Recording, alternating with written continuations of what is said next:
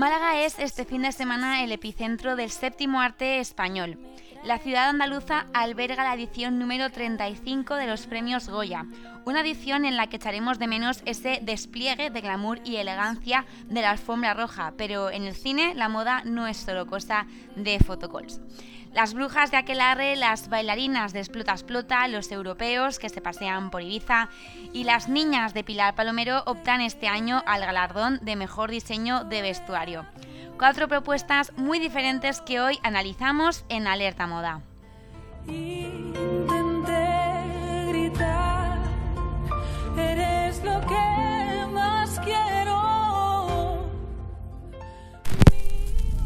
Alerta, moda. un programa para disfrutar y descubrir la moda en cualquier parte.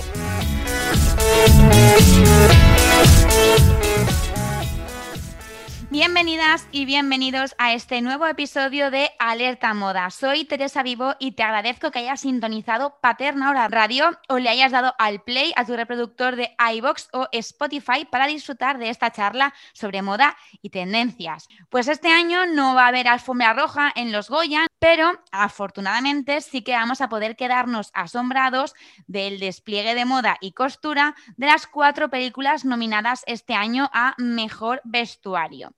Hoy vamos a hacer un análisis a esas propuestas de cuatro directores y de cuatro diseñadoras de vestuario muy diferentes y para, para ello hemos contado con nuestra colaboradora habitual, amante de la moda y el cine, Amparo Callejas. Hola, Amparo. Hola, ¿qué tal? Ya hemos dicho que vamos a recorrer diferentes este, escenarios y las diferentes propuestas para hacer nuestras apuestas. En la pasada edición se alzó con este cabezón del Goya la figurinista Sonia Grande por esos looks de los años 30 que nos trasladaban a la Salamanca que palpitaban el inicio de la guerra civil, pero sobre todo a la Salamanca de Miguel de Unamuno en Mientras dure la guerra. Eh, este año las películas nominadas no tienen tanto que ver con esta estética que proponía Grande, aunque sí son en verdad cuatro visiones de, cuatro épocas distintas, de cuatro épocas pasadas. Y lo más curioso, Amparo, es que todas ellas han sido vestidas por mujeres, las cuatro, las cuatro películas. Exacto, yo cuando lo vi eh, fue algo que la verdad es que me llamó bastante la atención, que son cuatro chicas y además que luego investigando un poco sobre las pelis y sobre ellas, eh, te das cuenta de que son muy distintas y que, bueno, yo creo que pueden aportar también como muchas visiones diferentes del, mundo del vestuario en el cine y la verdad es que eso, eso mola, mola bastante, está muy bien. Este año dicen que es el año en, el, que los Goya tienen más representación femenina, más directoras nominadas, más, más diseñadoras, más productoras, más guionistas mujeres. Y la verdad es que esta candidatura, la de mejor vestuario, era la candidatura que en esos rankings hacía subir el número de, de nominadas en las candidaturas técnicas, podemos decir, aquellas que no son candidaturas pues de actrices y de, que, de papeles secundarios o a, candidaturas que son exclusivamente de mujeres. Pero, pero bueno, aparte de tener la buena noticia de que son cuatro nominadas mujeres, es verdad que, que este año afortunadamente hay muchas directoras que también están eh, pues dentro de estas, de estas favoritas. Eh, vamos a hacer una presentación un poco ah, de las cuatro nominadas de, este año. La primera es Aquelarre, dirigida por Pablo Agüero, que nos propone un recorrido por la caza de brujas del País Vasco en el siglo XVII. Exacto, la segunda es Explota, Explota. Es un musical dirigido por Nacho Álvarez, eh, basado en los años 70, a ritmo de Rafaela Carrá. La tercera propuesta nominada al, Goya Mejor Vestuario es Los Europeos, una cinta de Víctor García León que cuenta una escapada eh, de dos amigos a Ibiza a finales de los años 50, a principios de los 60. Y por último, eh, la última nominada es la de Las Niñas, es una película de Pilar Palomero que eh, nos cuela en un colegio de niñas a principios de los 90 es un colegio católico y yo creo que cuenta un poco el paso de la niñez a la adolescencia de la, protagonista. Bueno, pues haciendo esta presentación inicial, esta pequeña, estas pequeñas pinceladas para ubicarnos en cada una de, las, de los films, vamos ya de lleno a por los análisis.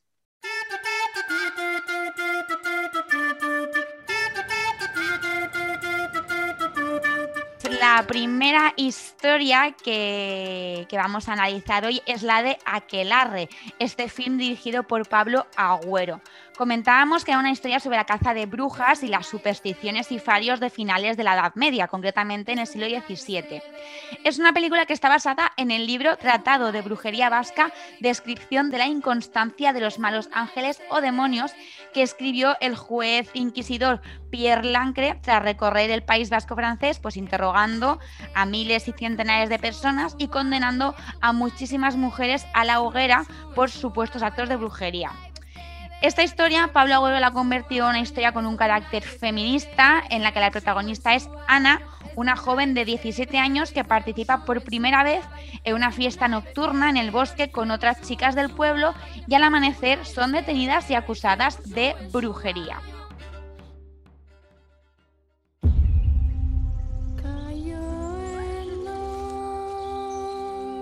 No me explico por qué en este país de los vascos hay más brujería que en cualquier otro lugar del mundo. La gente de aquí es inconstante como el mar.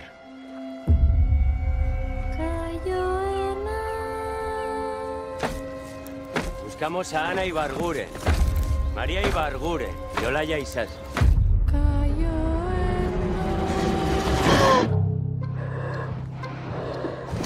¡Ponte la pared!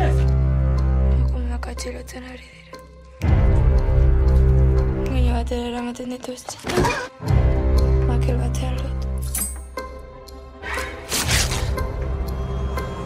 Egiten.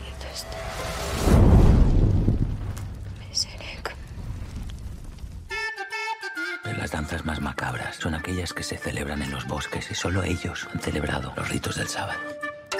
Padre Cristóbal, usted sabe bien que no somos brujas. Es una vieja canción. ¿Qué tiene de malo? Cántala. Nahi beste berorik. Ez dugu nahi beste berorik. Declaradas culpables de participación al sábado serán quemadas en la hoguera. Ez dugu nahi beste berorik. Zure musuen sua baino. Harías el sábado para nosotros. Por supuesto. Sua baino. Ez dugu nahi beste berorik. Zure ¿Y si el sábado no existiese? Si solo fuese un sueño. musuen sua baino. Ez dugu Si el sábado es un sueño, soñamos todos el mismo sueño. La verdad es que eh, no he visto la película, no te voy a engañar, no he visto la película, he visto el tráiler, he visto varias entrevistas. Y eh, tiene muy buena pinta, la verdad, porque no es la típica historia de brujas, no sé, creo que va más allá, que, que indaga un poco en el folclore de, del País Vasco y a mí es algo que me llama mucho la atención, pero más que nada porque a pesar de estar dentro de, de España, de, de mi país, digamos, es algo que desconozco por completo y que es muy diferente igual al resto de cultura, eh, pues yo qué sé, por ejemplo, la cultura que tenemos aquí en la comunidad valenciana. Entonces, a mí me llama muchísimo la atención desde hace bastante tiempo toda la cultura vasca y creo que es una peli que está, bueno, que va a estar muy bien enfocada y, y no sé, que nos puede como abrir un poco, eh, un poco un- una cultura desconocida. Eh, parece mentira, ¿no? Bueno, parece mentira o es para celebrar que la, la responsable de vestuario de esta película es la más joven de las que vamos a hablar hoy, Nerea Torrijos, que es una diseñadora bilbaína, vamos, con apenas 30 títulos de, trayectoria. Digo apenas porque ya veremos las otras responsables, todos los que tienen y toda la trayectoria por delante. Y bueno, esta ha sido como su, la puerta grande, ¿no? Su primer trabajo una en un film, en un largometraje, y también el que le ha abierto las puertas a, este, a esta nominación de los Goya. Sí, la verdad es que eh, yo creo que es su primera gran producción y es verdad que eh, es bastante complicado el vestuario de esta película y que creo que sinceramente lo has ido a hacer muy bien y bueno, y por eso está donde está, ¿no? Y al final yo creo que esto va a ser como el inicio de su carrera, que no es que se haya iniciado en, en esta película, pero que eh, va a ser como lo que le va a, ca- a catapultar a, a hacer otras producciones eh, como, como la de Aquelarre, claro. Y o sea, es verdad que para estas producciones, que, porque todas las historias que, que vamos a comentar hablan de tiempos pasados, pero esta es la, la más anclada en el pasado, o sea, a finales de la Edad Media, que es una manera de hacer moda, una manera de vestir y una manera incluso de utilizar materiales muy diferente a la que tenemos hoy en día. Por ejemplo, han utilizado muchísima seda, muchísimo tejido natural, volúmenes que ahora mismo no, no empleamos, colores que antes tenían muchísimo simbolismo y que, y que significan mucho más en el pasado de lo, que, de lo que utilizamos ahora, de lo que les damos la importancia ahora. Entonces, para mí, Nerea ha hecho aquí un trabajo de, de documentación y de esfuerzo y además si la vemos en entrevistas hablando y explicando cómo ha ido todo, todo el proceso de producción, se le va como muy interesada, o sea, como que de verdad se ha empapado de la época y, ha conseguido reflejar ese, ese vestuario, que es verdad que yo creo que siempre intenta dar guiños a la época actual, o sea, que aunque tú sepas que es un vestuario pasado, hay elementos, pues como esas piernas al aire que llevan las, las chicas mientras bailan, como esos guiños un poco más gamberros que, que hacen que la película pues sepas que está contada desde una visión actual, que no te están dando una visión totalmente aséptica, sino que tiene pues ese poco de influencia, ese permiso que se dan a veces los, los creadores. Sí, yo creo que, yo creo que además eh, ellas son conscientes de que la gente que va a ir a ver la película eh, al final es gente pues que vive en nuestra época, ¿no? Y que si no le das un poco esos puntos de referencia, pues igual sí que se pierde, no es que se pierda, pero igual no, no queda la película tan, o sea, no engancha tanto al espectador. O sea, es como que parece, a ver, yo siempre digo que el vestuario parece un poco como algo que no tiene importancia dentro de la película, pero realmente es una de las cosas más importantes porque si, si de, de repente estás viendo una película que está basada en esta época que estamos hablando, a finales de la Edad Media, y mm, el vestuario no, está, no es acorde, o yo qué sé, o, los, o mm, los escenarios no son acordes, te saca totalmente del argumento de la película. Aunque, yo qué sé, aunque los actores sean buenísimos, que mm, el argumento sea eh, súper súper bueno. Al final, lo que hace que empatices con el personaje y con la historia es todo el ambiente que hay a su alrededor. Entonces, creo que el vestuario al final es una de las cosas más importantes dentro de la, de la película y que obviamente, como tú has dicho, que haya tenido Nerea la- eh, los detalles estos de eh, mm, dar un punto más mo- moderno, entre comillas, pues hace que también eh, tú, al ser de otra época, puedas como ser, o sea, acercarte más a lo que es el escenario de la película. Aquí en, en Aquelarre también lo que hay es que facilita, el vestuario facilita muchísimo al actor, por supuestísimo, y también al espectador a ver un poco qué hay detrás de- del personaje, ¿no? Porque vemos muchísima diferencia entre los vestidos de, de las siete protagonistas, ¿no? De las chicas jóvenes que van vestidas con tejidos más humildes, colores claros, ropa sin teñir. Y, por ejemplo, en el polo opuesto están los inquisidores, los jueces, que van vestidos con sedas salvajes, con, materiales más nobles y sobre todo materiales que están teñidos de color negro, que en la Edad Media el color negro eh, la gente no se lo ponía solamente porque eran súper serios, porque favorecía, porque estaban de luto, sino porque el color negro era el color más difícil de sintetizar y más difícil de aplicar a la ropa. Entonces, vestir de negro ya te estaba, ya estaba diciendo que esa persona era de una posición económica X y que se podía permitir ese tipo de tejidos y demostraba un poco esa superioridad que en este caso, aparte de ser una superioridad económica, pues también se presuponía una superioridad moral y una superioridad religiosa, ¿no? Esa caza de brujas que siempre que ha implicado tanto a lo largo de los siglos a nivel, pues eso, a nivel de superstición, a nivel de moral, incluso de ciencia. Ese Claro, yo creo que eh, ahí en la película también juegan, aparte de con el vestuario, o sea, juegan mucho con la luz y con los colores, ¿no? Eh, las, las chicas al principio van vestidas como, con, como tú has dicho, con telas naturales, con algodón, eh, todo mm, de colores muy claros, para también como simbolizar un poco la libertad que tenían, ¿vale?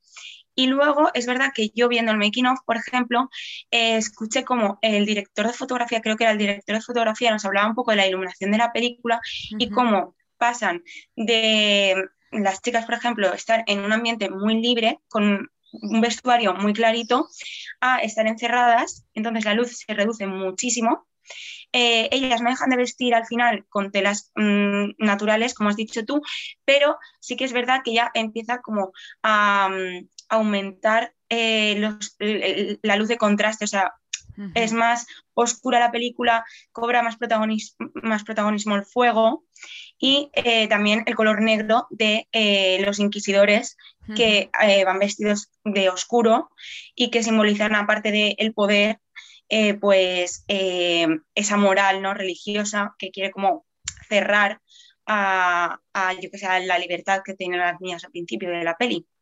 Claro, al final el blanco es un color que permite mucho jugar a, pues eso, a, a la, su- a la suciedad, los reflejos, al ser un color puro, todo, pues eso, Mm. el fuego, en los momentos que ya están aprisionadas o que tienen momentos de forcejeos, el blanco o sea, se ensucia y deja un poco ver la- lo que les está pasando a las, a las protagonistas, ¿no? No como el negro, que es un color más opaco y que hace que los malos estén siempre pues implacables, o sea, nunca se manchen, Claro, siempre nunca están se... perfectos. Claro, siempre están perfectos.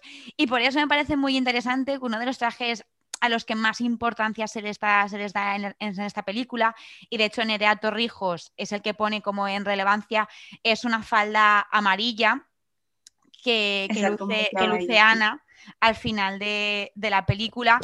Y, claro, eso es como, como que ese fuego que también tiene amarillo, que tiene rojo, que tiene esos colores vivos, ella lo emplea en su propia falda para decir, mira, yo soy la, o sea, represento la libertad, represento la pureza, represento el hacer lo que quiera, represento la libertad de, pensamiento, eh, poder investigar, poder negarme a creer lo que creéis. Y ese fuego que lleva amarillo, que lleva rojo, pues yo lo llevo en mi falda, que es como si fuese una llama ella misma, con ese, con ese brillo y todo. Sí, además es muy interesante porque em, eh, la propia diseñadora, o sea, no- eh, al principio no estaba claro que, que fuesen a usar el, el vestido amarillo, ¿vale? Pero como que ella yo creo que se empeñó y al final, hablando con el director, consiguió que, em, que introducirlo, ¿no? en la película. Y a mí me ha gustado mucho que ella dice que se inspiró un poco en un cuadro de Francisco de Goya que se llama El Aquelarre y que eh, en el cuadro hay una protagonista vestida de amarillo, una mujer. Entonces, eh, es verdad que esta, no sé, que esa anécdota de la película eh, a, mí me, a mí me gustó mucho porque al final es algo que aúna el arte con el arte también, porque Claro. final el cine no deja de ser arte. Entonces, no sé, eh, bueno, y la moda, por supuesto. Entonces, no sé, creo que, que es, una, es un dato bastante curioso. Claro, es que em, para documentarte una película sobre este tipo de, de situaciones, que evidentemente no había fotografías, o sea, solo había, hay grabados, ilustraciones, documentación, a lo mejor descripciones, lecturas, es difícil hacerte una imagen, ¿no? Y precisamente Goya, que además es el pintor que le da nombre a estos premios del cine español, eh, pues fue, o sea, se decidió que se llamasen los Goya porque buscando un nombre que pudiese hacer competencia, que pudiese igualar a, los Oscar, ¿no? que es un más así cortito, fácil de pronunciar, exportable, se, se decantaron por Goya porque consideraban que el empleo de las texturas, de la iluminación y del encuadre de Goya era un precedente para el cine español. O sea, y qué, qué mejor ejemplo que una película mm, nominada para los Goya, pues de repente tenga en su vestido, o sea, su vestido principal sea justo un vestido inspirado en un cuadro de Goya. Me parece ya como el, el, el, el metagoya. ya es como un círculo eh, vicioso que se ha cerrado ahí. Sí, sí, sí, sí. Bueno, y luego eh, hay un elemento que ya también le da mucha importancia, que Nerea Torrijos le da mucha importancia, que son los tocados fálicos que llevaban las, no- las nobles de la época. Porque los Sí. accesorios también eran un- una manera de, de diferenciar. O sea, hoy en día todos llevamos accesorios, todos podemos conseguir pulseras, alhajas, sombreros, pero en la época llevar un sombrero y no llevar un pañuelo, un pañuelo eh, anudado, que es lo que llevan las chicas, pues ya simbolizaba un un estatus. y ese sombrero fálico, que es un sombrero pues, que tiene forma un poco de, de zapato de duendecillo, ¿no? Como, como con Sí, espiral.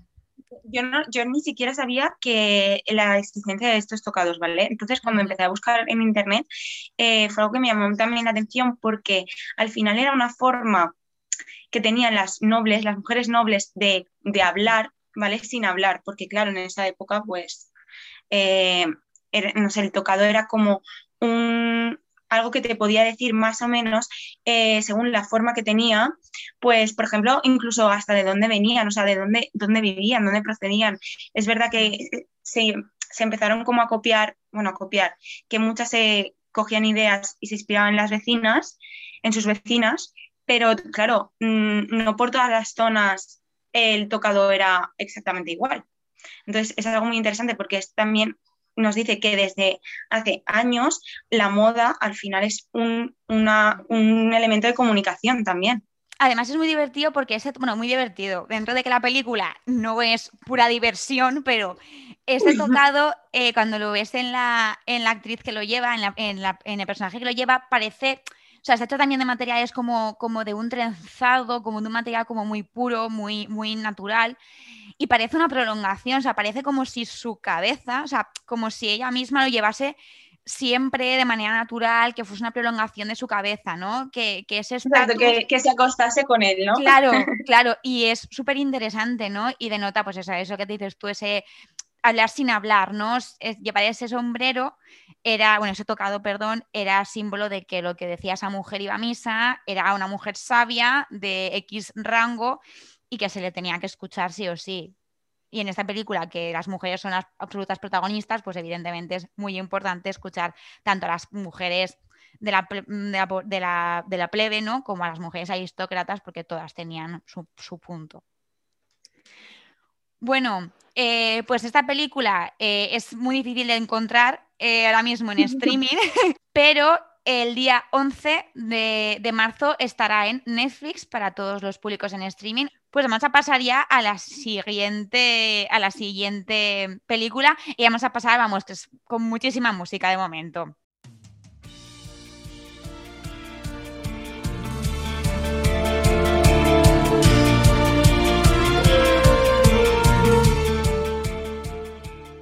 Eh, pues la siguiente nominada es un musical, se llama Explota. Explota es musical eh, dirigido por Nacho Álvarez y nos cuenta la historia de María, que tras abandonar a su novio italiano en el altar, regresa a España para ser azafata. Pero pronto se verá cumpliendo su gran sueño, que es ser bailarina. La música de Rafael Lacarrá es la que marca el ritmo de este colorido musical Jukebox, que nos traslada a los estudios de televisión española en el Madrid de los años 70 corazones con ansias de libertad tendrán que hacer frente a los últimos coletazos de una rígida censura. Necesito un billete. ¿De dónde? Para casa. Viene a casarse. Uy, qué va. Se la han dejado en el altar, mira la cara. En 3, 2, 1, música. En el amor todo es empezar. Eres bailarina. Soy director de las noches de Rosa. Que no soy bailarina. Ningún bailarín con sangre en las venas se puede resistir a este ritmo. Si un día te has sentido enamorada, no. Ella quiere bailar en la televisión, ni más ni menos. Tú podías hacer que una se tropezara. ¿Y qué te digo yo? Que se partiera una pierna. Pero no, que no tiene la culpa de nada. Calla. Que tú pides esto y luego te dan esto. Desde esta noche cambiará mi vida. ¿Qué os dije? ¿Eh? ¿Qué os dije? Ahí. Hace que no bailaba así. Hace años. ¿Te apetecería que fuéramos tú y yo mañana al retiro? Retiro. Qué romántico, me encanta. Perfecto, tú llevas un amigo y yo llevo una amiga. Lucas. Fiesta, qué fantástica, fantástica esta fiesta.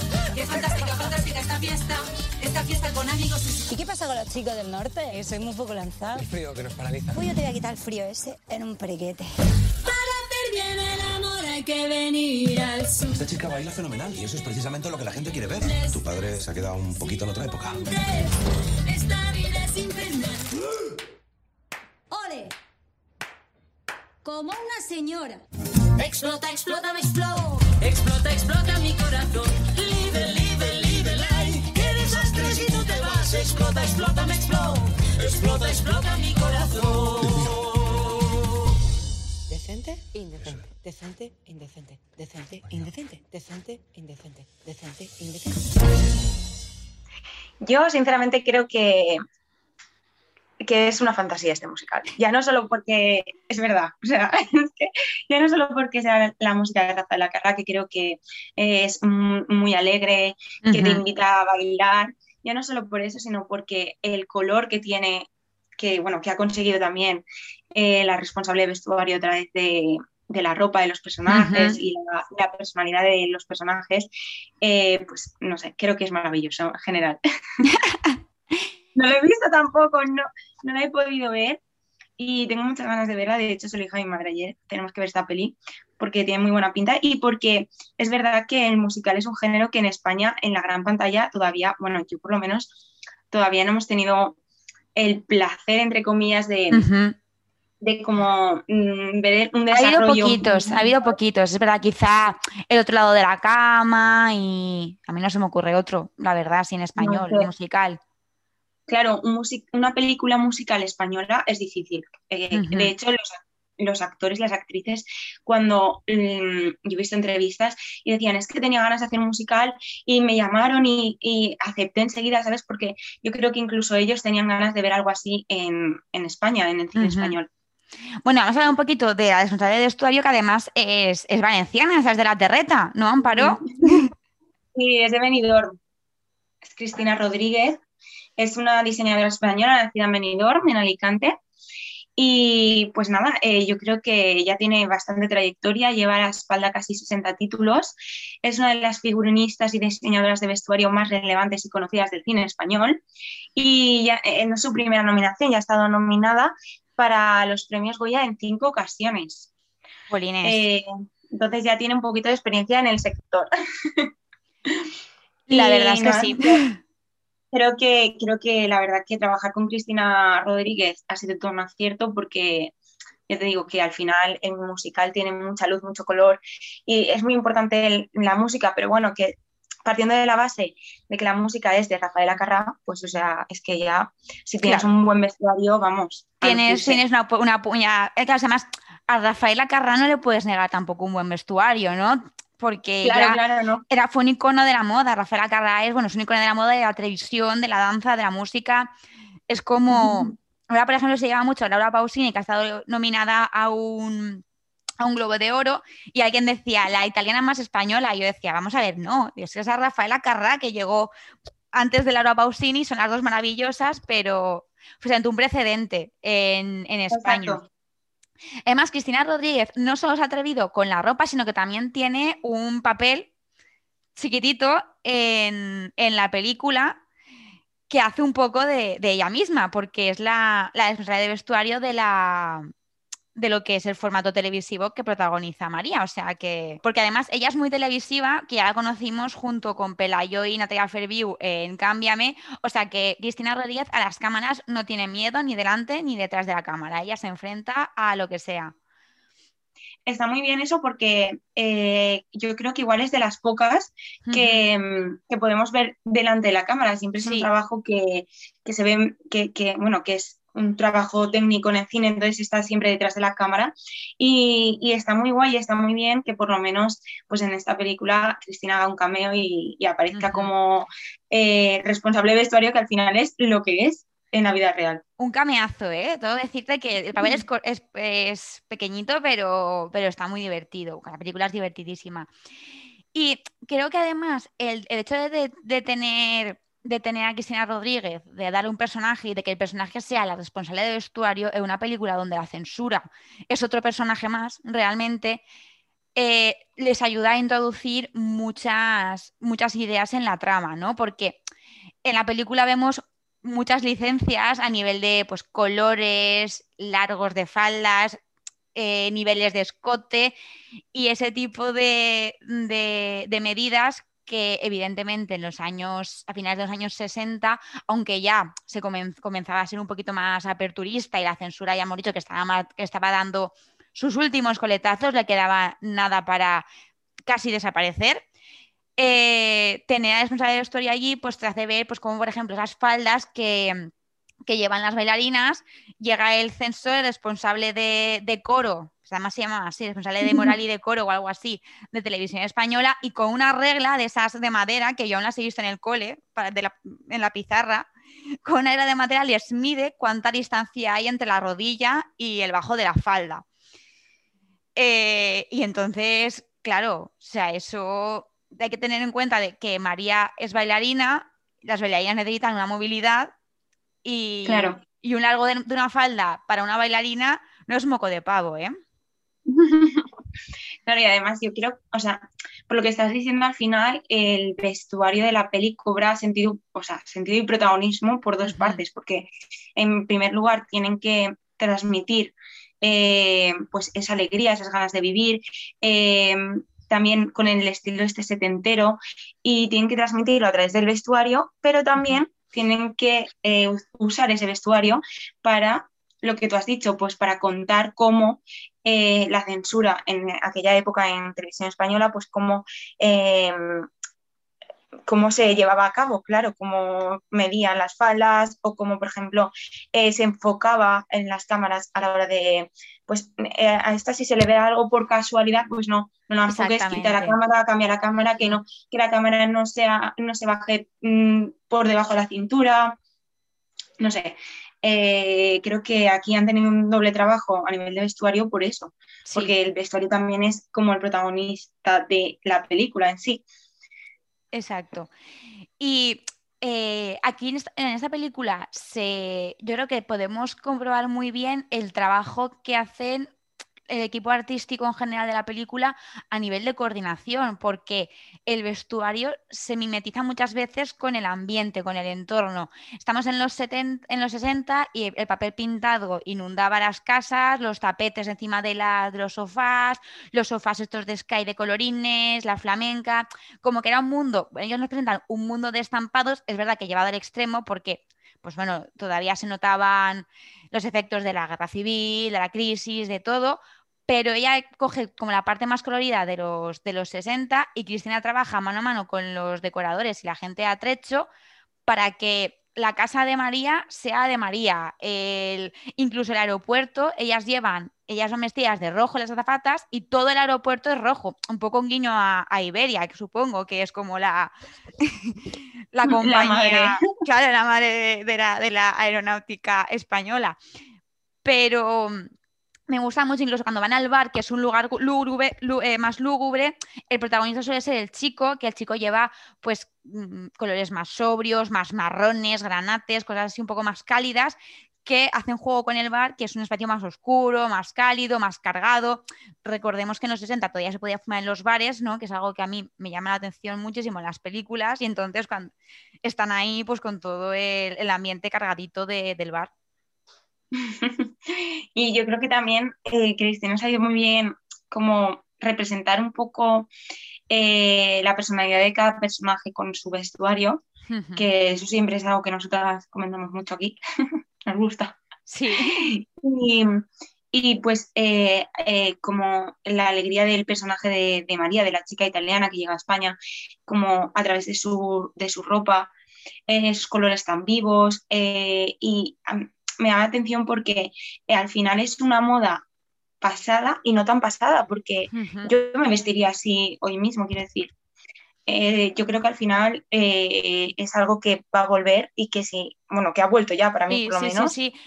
Y hay muchas prendas que hoy en día nos podríamos poner perfectamente y serían, no serían, de- no desentonarían. Claro, de hecho, evidentemente, Cristina Rodríguez reconoce que ah, las prendas han pasado por ese filtro de actualidad, que no todo es 100% como se hacía en la época.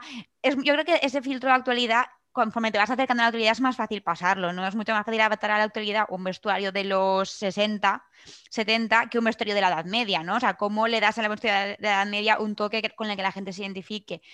Pero ella lo ha hecho y de hecho ella dice que, que, que como que quería que la gente al ver la película le apeteciese vestir así. O sea, que de repente tú veas la película y mm, dijeses, es que mañana me quiero poner un abrigo de paño azul celeste como el que lleva eh, Verónica Chegui, que es la, la amiga de la protagonista, no me acuerdo de- del nombre de personaje, que lleva unos abrigos Amparo, de paño. Amparo. Amparo, cierto, Amparo.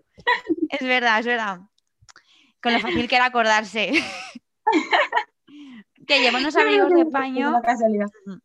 Lleva unos abrigos de paño increíbles y lleva unos bolsos que son, o sea, unas cestitas, unos bolsos estos de bolitas que se llevan ahora impresionantes, que, que vamos, que los puedes encontrar, ahora que se lleva mucho el tema vintage y el tema segunda mano, hace falta escarbar poco para encontrar algo parecido a lo que llevan, a lo que llevan ellas. Incluso Claro, en además- fast fashion. Ahora que viene la primavera, yo quiero que de cara al verano a Mm. la primavera, que siempre te apetece vestir más con colores más mm, alegres, eh, con colores como más intensos, pues eh, vamos, o sea, nos, nos lo dejan en bandeja, yo creo. Sí, porque fíjate que Vale, eh, chicas y chicos ella- inspirados. la- ellos como cogen la primavera y la llevan a- al invierno, porque la película los, o sea, eh, está mm, más o menos temporalmente, tiene que estar entre noviembre y diciembre, porque acaban en Navidad. Entonces, mm, tú estás viendo chaquetones, bufandas y gorros, pero de repente, o sea, debajo de esos chaquetones llevan un vestido de flores, lleva unas medias de color verde, lleva unos, unas merceditas, que son zapatos fantásticos, que yo creo que todo el mundo tendría que tener unas merceditas porque son preciosas, unas merceditas también de colores, capazos de mimbre, ¿no? Eh, que es lo que tú dices, como un primaveral a- a la Claro. primavera. Claro, es que también yo creo que, a ver, actualmente es difícil, o sea, quiero decir, en la actualidad igual en el invierno vestimos con colores más marrones, mm, negros, grises, entonces, claro, es muy difícil, yo creo, actualmente encontrar ropa, si no te vas a marcas muy concretas, eh, de invierno que sea tan colorida como la que llevan en la película. Entonces, eh, eh, pues yo igual al ver, yo personalmente, igual al ver ese tipo de pelis, me voy más siempre tirando al verano, a la verano, primavera, a los vestidos. Y, pero bueno, es verdad que, sinceramente, no sé si me atrevería a ir tan colorida en invierno, pero bueno, mm, no estaría tampoco mal planteárselo porque da por lo menos alegría y en los tiempos que estamos también necesitamos un poco de eso, de vivacidad.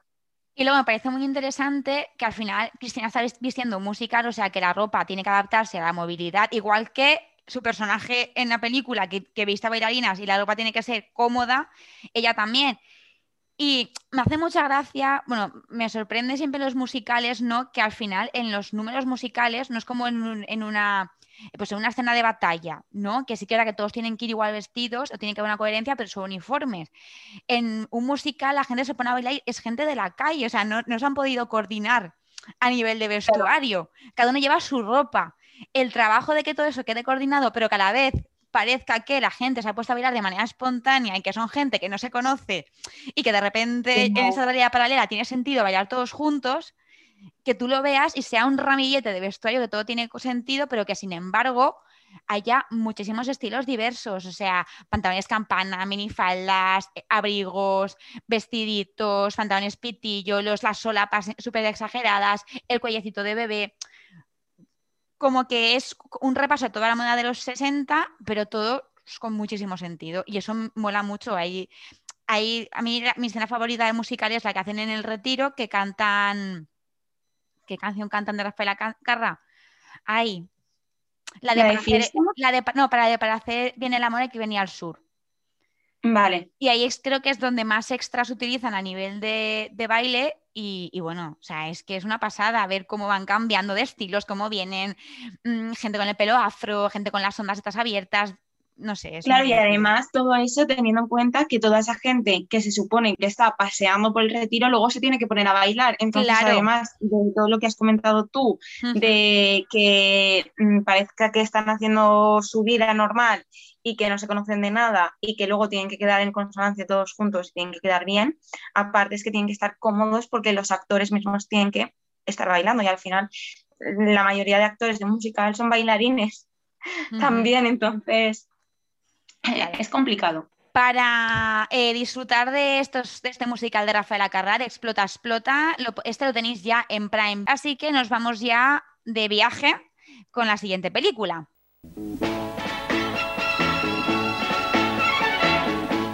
Aterrizamos en los años, pues casi en los años 60, finalizando los 50 con Los Europeos de Víctor García León. Rafael Azcona escribió esta novela en 1960 y aunque era Berlanga el que siempre quiso adaptarla al cine, pues finalmente la ha materializado el director Víctor García León. Antonio y Miguel son dos amigos que atracan en Ibiza con la intención de perseguir a las extranjeras y respirar libertad y libertinaje. Una de ellas, Odette, será el objeto de la fascinación de Miguel y con eso empezará esta historia que nos habla pues del amor y de la libertad en tiempos en los que era muy difícil amar y ser libre.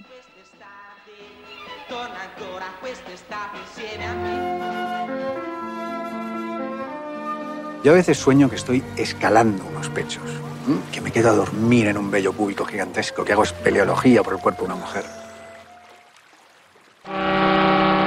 Mira eso, Miguel, mira qué maravilla. Antonio, no me líes. Te lo dije en Madrid. Yo he venido aquí a descansar, tomar el sol y tocarme los huevos. Coñazo, Miguelito. A partir de ahora, europeas. Sol, yo en grandes cantidades. Y una rubia. Qué bombón.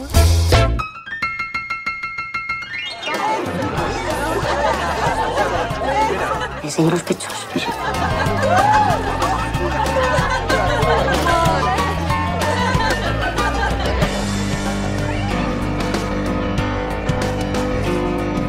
Me llamo Odette. A Miguel. Miguel. ¿Bailamos? Pensaba que te había imaginado que no existías. Sí, maravillosa. Estoy enamoradísimo. ¿Qué, qué te ha contado? ¿Que te quiere? ¿Qué pasa? Es el fin del verano y voilà. No vuelvas a París. Vente conmigo, Madrid. Sí, ¿y después qué hacemos? Nos casamos. ¿Qué hago ahora? Si te toca la lotería. Me voy a meter en mi pensión ahí entre cuatro paredes encerrada. Yo quiero ahorrar dinero, yo quiero hacer las cosas bien. La decisión es bien sencilla. O Moriles o Montilla. Te quiero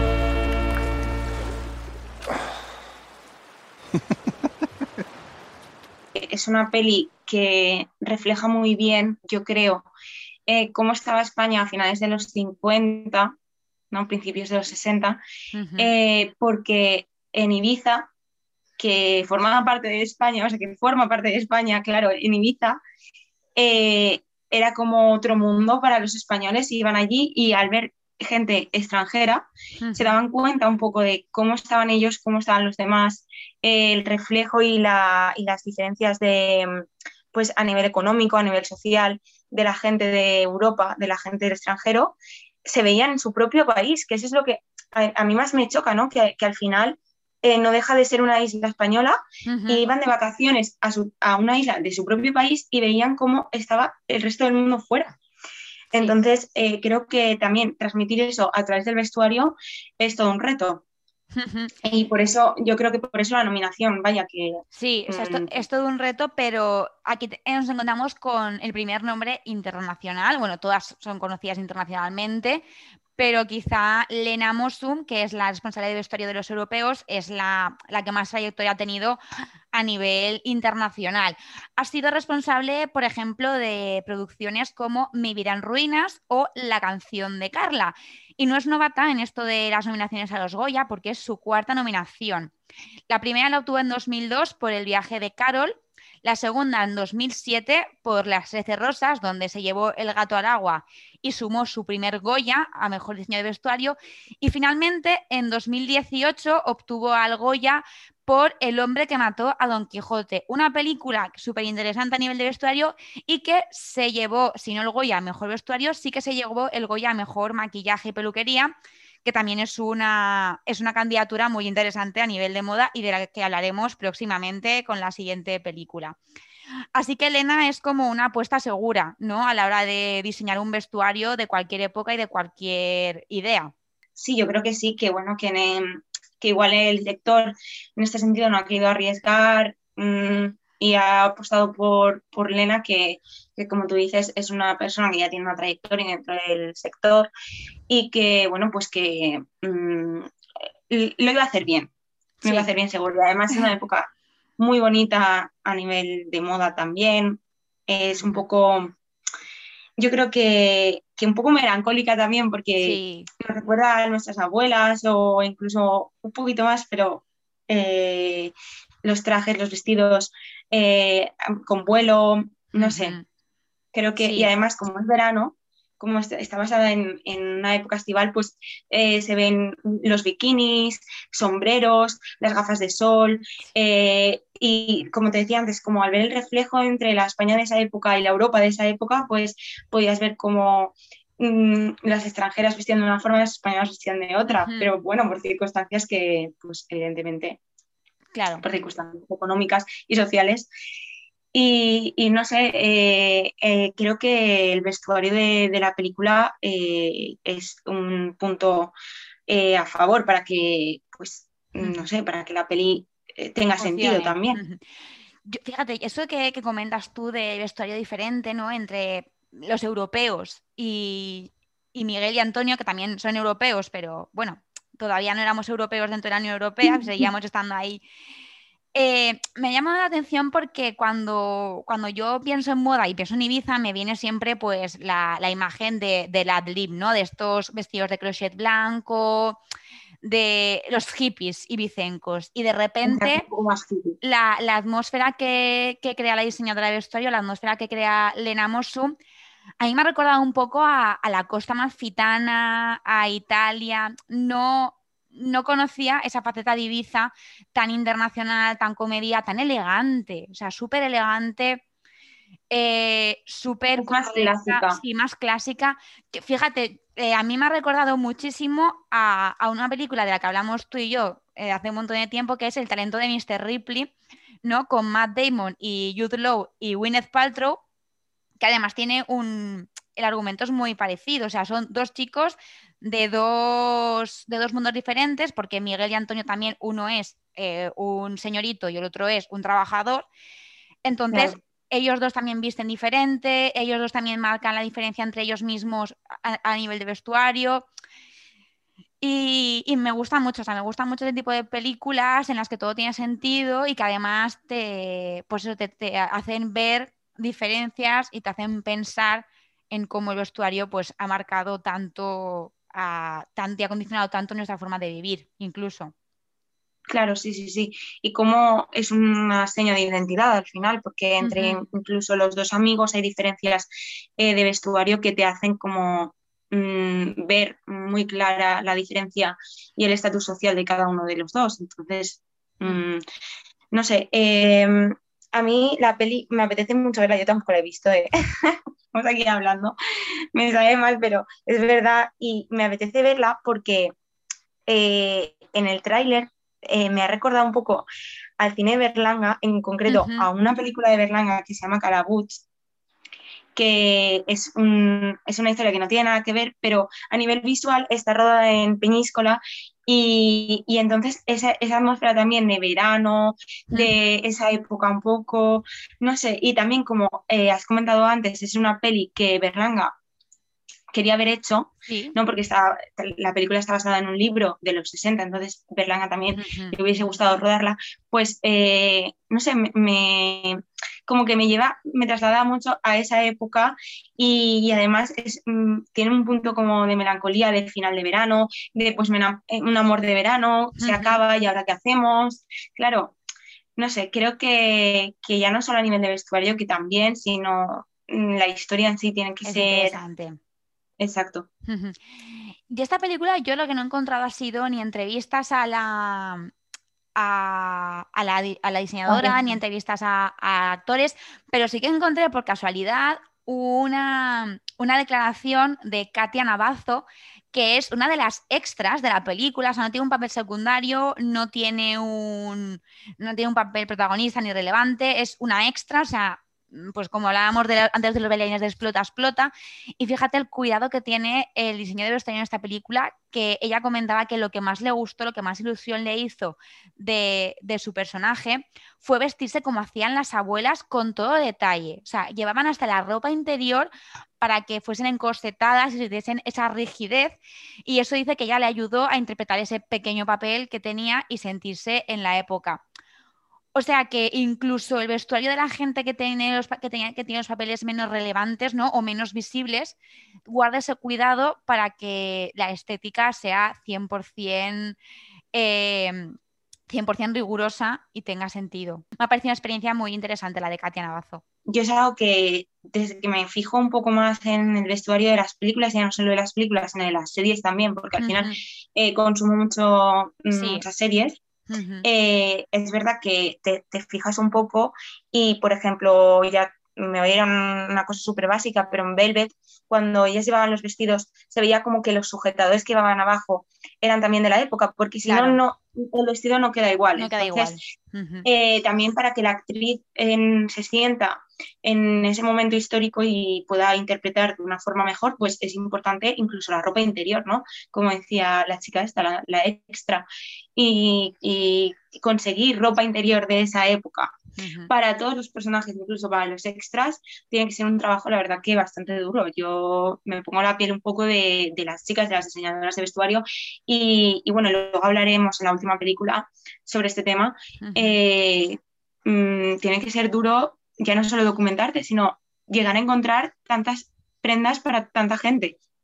Y no olvidemos que la ropa interior ha sufrido una transformación enorme desde aquellos entonces a ahora. O sea, ahora nosotros nos preocupamos casi exclusivamente en nuestro día a día de si el sujetador se transparenta o no, o sea, de si la pieza de ropa interior se transparenta o no.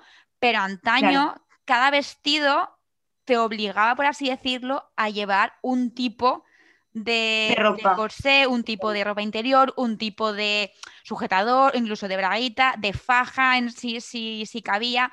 Son cosas que hemos olvidado porque vestimos de manera mucho más cómoda, no necesitamos marcar nada en nuestro día a día, no, no, tenemos esas imposiciones, pero antes, antes era casi obligatorio que, que cada vestido tuviese su corsé, su ropa interior, su fajín. Sus medias. Sus medias, sí porque las medias también es una prenda que estamos poco a poco dejando de usar, yo creo, cada vez se usa menos y, antes era, vamos, o sea, el pan de cada día. Pues Amparo, si te parece, vamos a conocer la siguiente nominada, la cuarta nominada. ¿Quieres que te grabe una cinta si los conoces?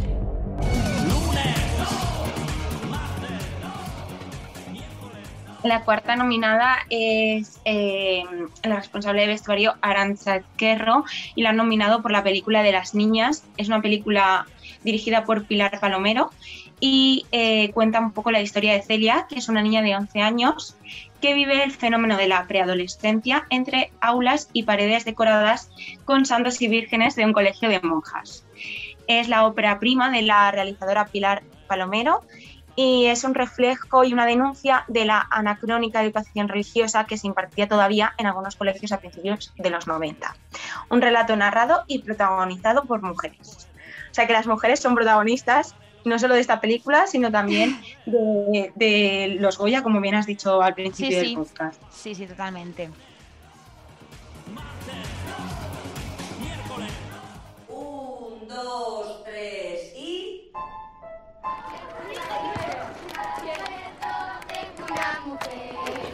si tú tuvieras que preguntar una cosa a una niña, a una de estas colegialas, ¿qué les preguntarías? No les preguntaría, les daría un consejo. Póntelo, pónselo.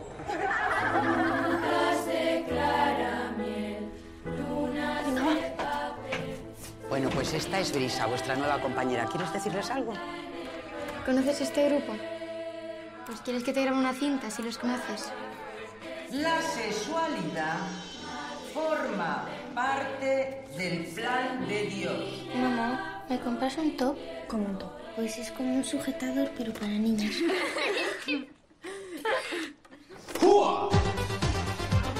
El encuentro entre el hombre y la mujer se realiza en el matrimonio. Punto. A mí nunca, nunca me han pedido rollo. Yo nunca, nunca he sido huérfana. ¿Cómo murió papá? Es que no entiendes que yo lo que quiero es que estudies, que te saques una carrera, que tengas oportunidades, que no dependas de nadie.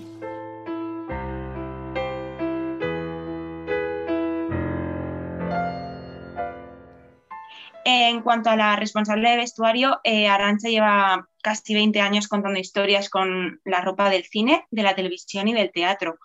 Eh, debutó en el 2003 con una de zombies y eh, tiene en su palmarés varios premios Simón.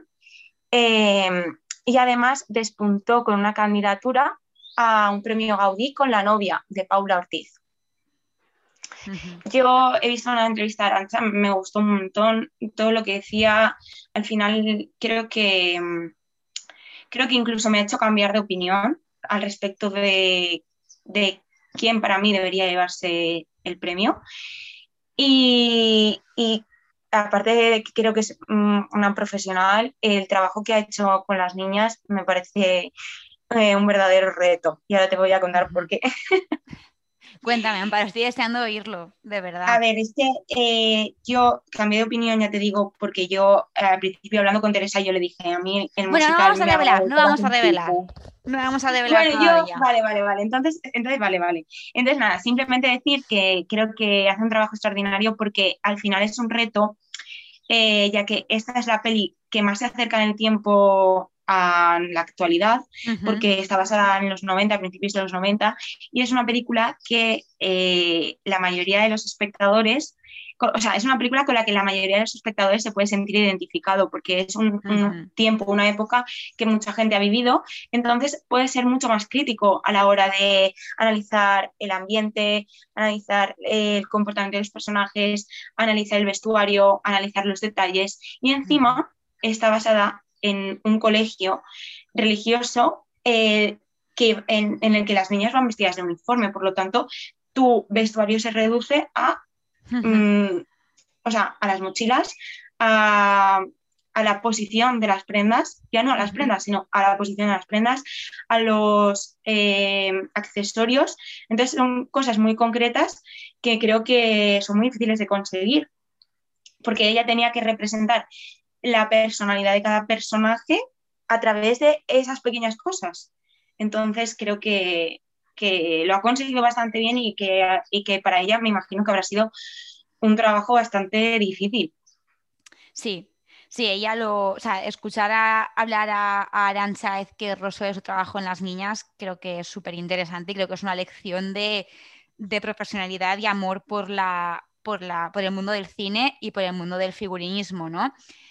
Eh, como bien dices, en realidad las niñas, que son las protagonistas, se pasan la mayor parte del tiempo en, pues en ropa del colegio, en el uniforme. Entonces, lo importante son esas mochilas, si están caídas o no, los calcetines, las camisetas interiores, las chaquetas no, y los accesorios. O sea, de hecho, eh, la primera escena de la película es Celia mirando las trenzas de sus compañeras, ¿no? Y viendo los lazos que llevan, los scrunchies estos que las han echado a poner de moda, los turbantes, las diademas, y ella pues lleva el pelo suelto porque pues, su madre trabaja un montón, no puede hacer el peinado, no puede... Entonces no tiene ese tipo de, accesorios que ya le gustan y le fascinan. Y me, me, parece, o sea, sobre todo me gustó mucho de, de Arantxa Ezquerro el reconocimiento a sus compañeros de maquillaje y caracterización, que ya hemos comentado que es, que es también una parte fundamental de, del trabajo, ¿no? Porque para ella el pelo era lo más, lo, lo, más lo más importante en las niñas, que el estilismo de cada una de ellas marcaba un poco su estatus y su condición de sus padres.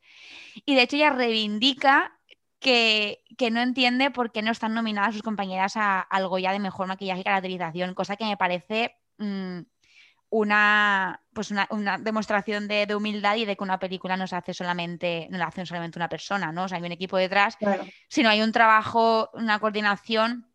A veces eso es lo que pasa en los premios, ¿no? Que parece que el trabajo de unos no se, no, no se identifica tanto con el de otros, porque si uno está nominado y otro no, ahí, como que se queda cojo.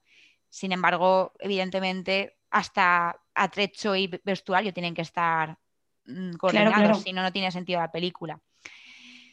Y, y, bueno, pues es verdad que como bien dice Arancha, eh, pues a todos a mí, por ejemplo, a nosotras, que ya ves, esto está basada en el 92, que aún no habíamos ni estábamos en el pensamiento. Pero es verdad que al final la moda en los 90 no cambió tanto y en los 2000 tampoco, y entonces yo veía cosas y las lecturas que ellas leen, y incluso los nikis que llevan debajo de la, de la ropa, es que yo los he llevado. Claro. ¿sabes? Las camisetas interiores, sí. o sea, estas de tirantitos, que igual tenían sí, sí. como otro coladito por aquí. Eh, no sé, yo eh, de esta película, además de que eh, tenía que jugar, ya te digo, con cosas súper concretas y que eso me parece todo un reto.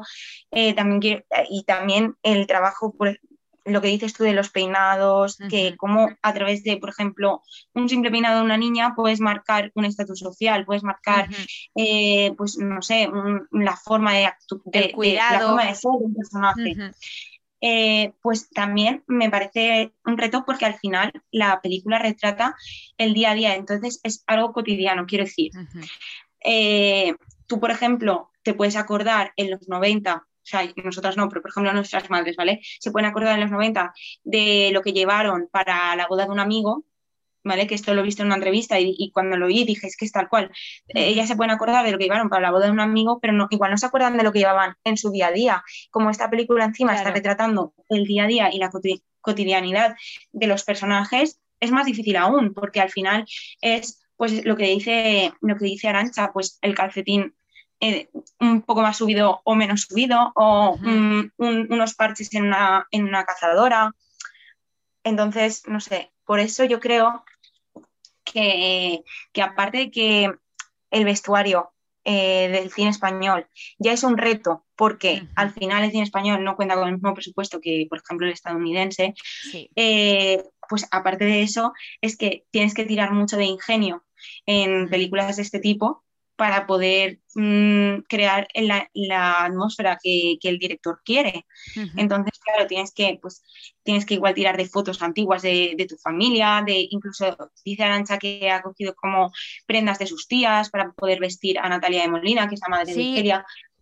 Eh, eh, quiero decir que tienes que tirar al final de cosas que tienes guardadas tú y de cosas que tienen tus amigos guardadas y, y más siendo una época tan cercana. Eh, todo eso me parece como muy ingenioso y que al final es, es de valorar también. Y otro reto de esta película es que está grabada muy de cerca, ¿no? Hay mucho primer plano, incluso más allá del primer plano, o sea, a veces solamente se le ve el cuello y, y la cabeza los- al personaje, ¿no? No tienes la información que va, que va, que va en el vestuario. Entonces, para esos planos, eh, Ezquerro pues, ha mm, creado un joyero y una caja de accesorios increíble. Yo cuando vi también una de las primeras escenas que hacen un, como un paneo, eh, un plano secuencia a, niñas que están haciendo una fila, pues cantando o, no o yo qué sé.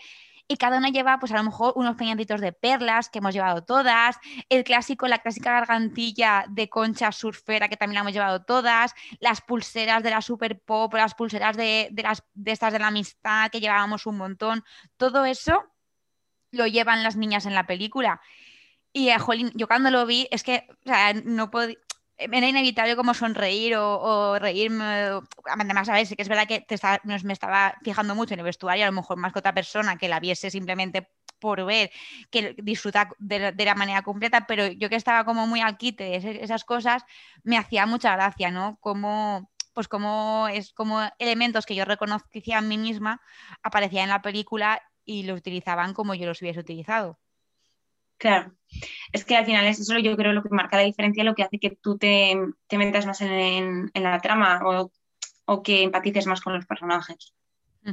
Sí, Y aparte- luego a mí me gusta mucho una cosa que dice, que dice Arancha, que dice que cuando se pone a hacer eh, el vestuario en una película, cuando está en fase de estudio de la época, que ella se llega como a obsesionar eh, hasta el punto de que decide no, o sea, se prohíbe a ella misma comprarse ropa porque si no se vestiría con ropa de, De- esa época. Y yo Totalmente. me he sentido muy identificada porque yo no me Totalmente. dedico a esto, ¿sabes? Pero ojalá me dedicara, ¿no? Pero yo no me dedico a esto y muchas veces y estoy viendo una serie de una- basada en una época e incluso yo pienso a la hora de vestirme en un personaje en concreto, igual decir, ay, pues mira, me voy a poner esto, me voy a pintar las uñas de este color porque este personaje lleva este color de uñas. Es que, y vamos, que la, la entiendo y que creo que es totalmente normal que le pase este tipo de cosas a, la- a las diseñadoras de vestuario, vaya. Es que ahora que dices lo de comprarse ropa, o sea, yo veía, veía el vestuario y decía, es que yo sé dónde comprar esa ropa. O sea, yo veía la ropa interior, es que esa, esa, esa camiseta interior, esos calcetines, esa- la venden en la mercería de mi barrio, que es probablemente, o sea, donde tú sabes inconscientemente que lo están comprando las madres de las niñas. O sea, porque ese tipo de ropa solamente se compra ahí. O sea, los leotardos del uniforme, los leotardos para ir al colegio, los compramos, bueno, a ver, ahora hay muchas superficies, pero nosotras que aún vivimos ese comercio de barrio un poco Exacto. en auge, mi madre me compraba los calcetines en la mercería y la camiseta interior en la mercería con esas cajas transparentes y te la abría y tocabas el género. O sea, lo sabes y lo, y lo ves y como que vives todo eso. Y me ha parecido también... Claro, como vives un poco tu, Sí. tu niñez. Me ha parecido muy tierno el vestido que lleva ella para el. Bueno, es que claro, vamos a hacer un poquito de spoiler. Sucede una cosa, ¿vale? Un momento un poco de eventos BBC, que no es BBC, es un poco más triste. Y ella lleva un vestido azul con un estampado como de flores muy pequeño, con el cuello bebé, con tres botones, que digo, es que ese vestido, si no ha estado en el armario de una niña de los 90, es que no, no es una niña de los 90. Sí, el típico vestido, voy a decirlo, vale, voy a decir una marca, pero igual, eh, el- lo- la típica ropa de brothers de estas del corte Sí, que te sí, compraba tal tu madre. Sí, y, era, y era así, con estampados de flores muy pequeñitos. Sí. Y te ponía detrás la etiqueta esa que ponía BTS. Pues es que a mí me recuerda un poco a eso Sí.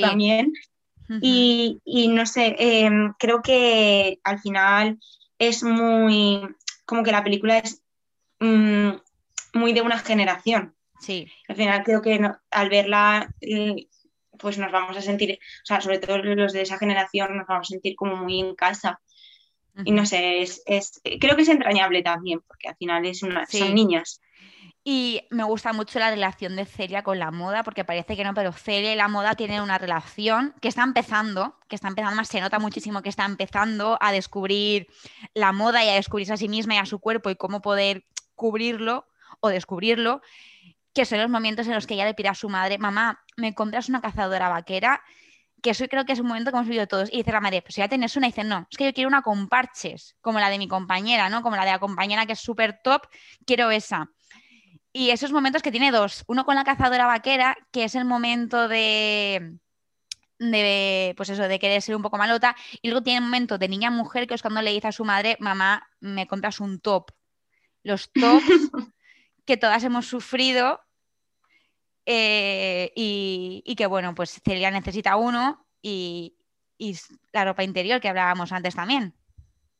Claro, también aquí el vestuario al final, eh, como hemos hablado en, en Explota, Explota, tiene también dos sentidos, ya no solo el vestuario de la película para vestir la película, sino el vestuario como un protagonista a la hora de representar eh, el cambio de Celia, porque como a través de un- de- del personaje, o sea, de una niña, como a través del vestuario se ve que quiere ser más mayor, que quiere Claro. avanzar, que quiere ser mujer. Entonces, no sé, creo que el trabajo de Arancha también ha sido muy bueno en- en las niñas. Esta película es increíble. Yo creo que está disponible en Filming. Tenéis que pagar 2-3 euros para verla, no más. Eh, está rodada en tres cuartos. Bueno, rodada no, está en tres cuartos, que me parece un acierto. Eh, y luego, además, yo creo que ellas, o sea, ninguna de las niñas puede estar nominada a los Goya porque son menos, o sea, tienen menos de la edad. Pero el trabajo de las niñas es increíble. Y además, ellas no tenían guion, sino que la directora les proponía un tema o les proponía una escena o les proponía una situación y ellas tenían que jugar a improvisar o jugar a hacer a ver cómo lo, cómo lo resolvían de manera natural. Eh, es, está está súper bien que no las que no les obligaran, entre comillas, a estudiarse un guion, porque es que se ve como mucho más natural, como al final eh, son niñas y están haciendo de niñas, entonces están haciendo un poco como de ellas mismas y que, que fue, pues eso, muy acertado el, el no darles un, un guion más, como un- ya no un guion, sino el, el proceso de memorización, me, me parece esta frase. Un dato curioso que vi también que dijo Arancha, eh, la, la responsable del vestuario, es que ella pactó con la directora antes de empezar, eh, pues bueno, pautas básicas, ¿no? Y, y Pilar, que era la directora, le dijo que no quería eh, que, por ejemplo, apareciese el color rojo, excepto en dos cosas, en el pintalabios, porque se pintan los labios de rojo, y en el coletero que lleva, creo que lleva Celia, ¿no? La protagonista, lleva un coletero rojo. No, creo que Estelia, es ¿o- la niña que yo digo, la que lleva el coletero Vale, rojo, vale. que es como la, como la que más, más adelantadita, como la que les... La que lleva la voz cantante, digamos. O sea que eh, eh, a mí me parece increíble que encima, ¿vale? Encima del reto de que vestirlas con uniforme y tal, que te un poco también los colores y te digan, mira, es que quiero esta gama cromática, no quiero que aparezca el rojo excepto eh, en, en, la, en el pintalabios y en el coletero, porque yo creo que el rojo en la película simboliza un poco más la feminidad, ya como Sí. la sexualidad, el paso ya a ser mujer. Entonces, eh, pues el trabajo de Arancha también, de enfrentarse a eso, de decir, vale, pues tengo que buscar encima colores que sean tirando a azules, a grises, blancos y pues otro reto más, ¿no? Pues un reto que, que la verdad es que mm, Arantxa lo, lo ha resuelto con creces porque es increíble. Esta película es muy bonita, de verdad. Bueno, pues ahora ya sí, Amparo, toca revelar qué apostamos. ¿Cuáles son tus ¿Qué apuestas? A ver, bueno, creo que ya está clara la tuya. Yo sí. A ver, yo, lo que he dicho antes, yo hablando contigo al principio te dije que estaba enamorada del vestuario de Explota, Explota, que es el musical, pero después de haber ido a documentarme, ver la entrevista a Arancha y todo, yo creo que, que las niñas, o sea, pero ya te, ya te digo, es por los detalles, por ir al milímetro, por eh, jugar con el- la situación de las prendas, o sea, cómo una se pone el jersey igual la chaqueta, cómo se la ata la cintura y la otra no, eh, como una igual tiene el calcetín más bajado que la otra, o el- las trenzas mejor hechas que otra, o, o, ¿sabes? Ya por hilar muy fino, entonces yo creo que me quedo con Arancha y me quedo con las niñas. Pues yo sé que voy a apostar por Explota, Explota. Yo creo que este año Cristina Rodríguez va a subir por fin a recoger su Goya después de tantos intentos. Eh, más que nada porque, no lo sé, yo creo que, que a veces este tipo de películas también hay que, hay que premiar. Es como un poco el- la nominación a, a la de los Oscar para, para mejor vestuario. Que al final son películas que muy efectistas, muy coloristas, pero quizá el trabajo de, pues, de costura o el trabajo de investigación no sea tanto, que a lo mejor quizá para un aquelarre o para un los europeos, pero yo apostaría por, por esa. Creo que este año además necesitamos un poquito de frescura y de alegría, que es la película que más nos la puede que es la película que más nos lo puede apostar y, y nos a mí las niñas me encantó, la verdad es que creo que, que es verdad que el trabajo de que el trabajo de Ezquerro es fascinante. Pero va, vamos a, yo, vamos a estar aquí, vamos a decidir. Me parece que Claro. cada una, Oye, una, la diversidad, la diversidad es, es enriquecedora, ¿no? Y Exacto. al final, Exacto. Y luego Aquelarre, una película de época, siempre tira mucho.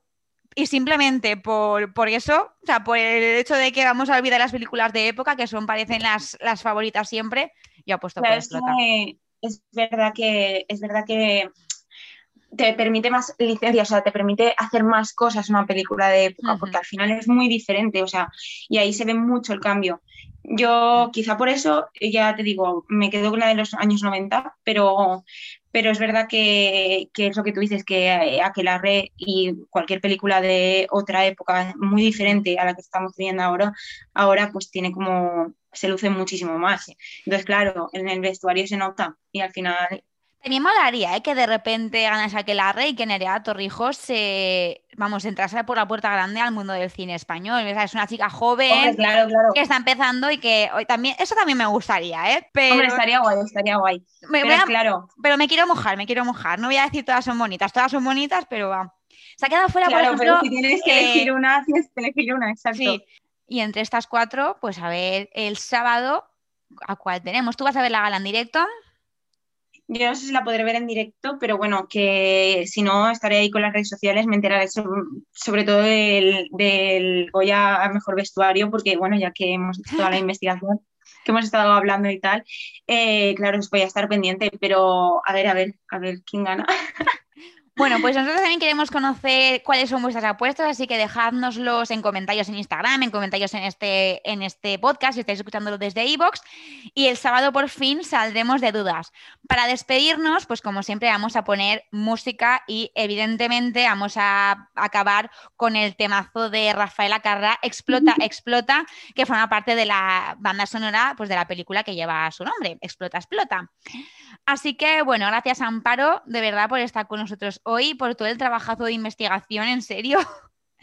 No, muchas Y- gracias a ti por invitarme. Yo quería decirte que mucho ánimo, que sigas así, que mm, no sé, estoy muy orgullosa de ti, es verdad, de que sigas haciendo el podcast, que, que me parece eh, muy chulo, que soy muy fan y nada, y que sé que tiene mucho trabajo detrás, por eso te animo a que sigas haciéndolo, Oye, porque a veces cuando vamos tan liadas con el tiempo es un poco difícil, pero bueno, que adelante y que, oye, me encanta escucharte. Pues muchas gracias. Uy. Amparo, de verdad, Jolín, me he roja. De verdad. Ay, pues muchas gracias, de verdad. Y gracias también a todos y a todas las que nos acompañáis a través de Paterna la Radio o de iVoox y Spotify. Ya sabéis que si queréis más charlas sobre moda y tendencias, pues no solamente hay que seguir escuchando el hilo de episodios de vuestro reproductor favorito. Todas las notas de este podcast las podéis encontrar en nuestro Instagram alertamoda barra baja podcast y en nuestro blog alertamodapodcast.wordpress.com donde, si el tiempo lo permite, tendréis un análisis un poco más pormenorizado del vestuario película por película. Así que solo me queda decir que le deis a like, que os suscribáis y que compartáis este podcast para que cada vez seamos más. Nos escuchamos la semana que viene con más moda y tendencias en Alerta Moda y mientras tanto pues os dejo con la carra que siempre vamos una buena. En el amor todo es empezar. Ah, ah, en el amor todo es empezar. Si él te lleva a un sitio oscuro que no te asuste la oscuridad, pues casi nunca se está seguro si es por amor o por algo más. Ah, ah, en el amor todo es empezar. Ah, ah, el amor todo es empezar. Si tú notaras que es un tormento y no se acaba de decidir, para ayudarle es el momento de que enseguida le des el sí. Explota, explota, me explota. Explota, explota mi corazón. Explota, explota, me explota. Explota, explota mi corazón. Live, live, live, ay. Qué desastre si tú te vas. Explota, explota, me explota. Explota, explota mi corazón. Ah, ah, en el amor todo es empezar. Ah, ah, en el amor todo es empezar. Explota, explota, me explota. Explota, explota mi corazón. Explota, explota, me explota. Explota, explota mi corazón. Live, live, live, ay. Qué desastre si tú te vas. Explota, explota, me explota. Explota, explota mi corazón. Ah, ah, en el amor todo es empezar.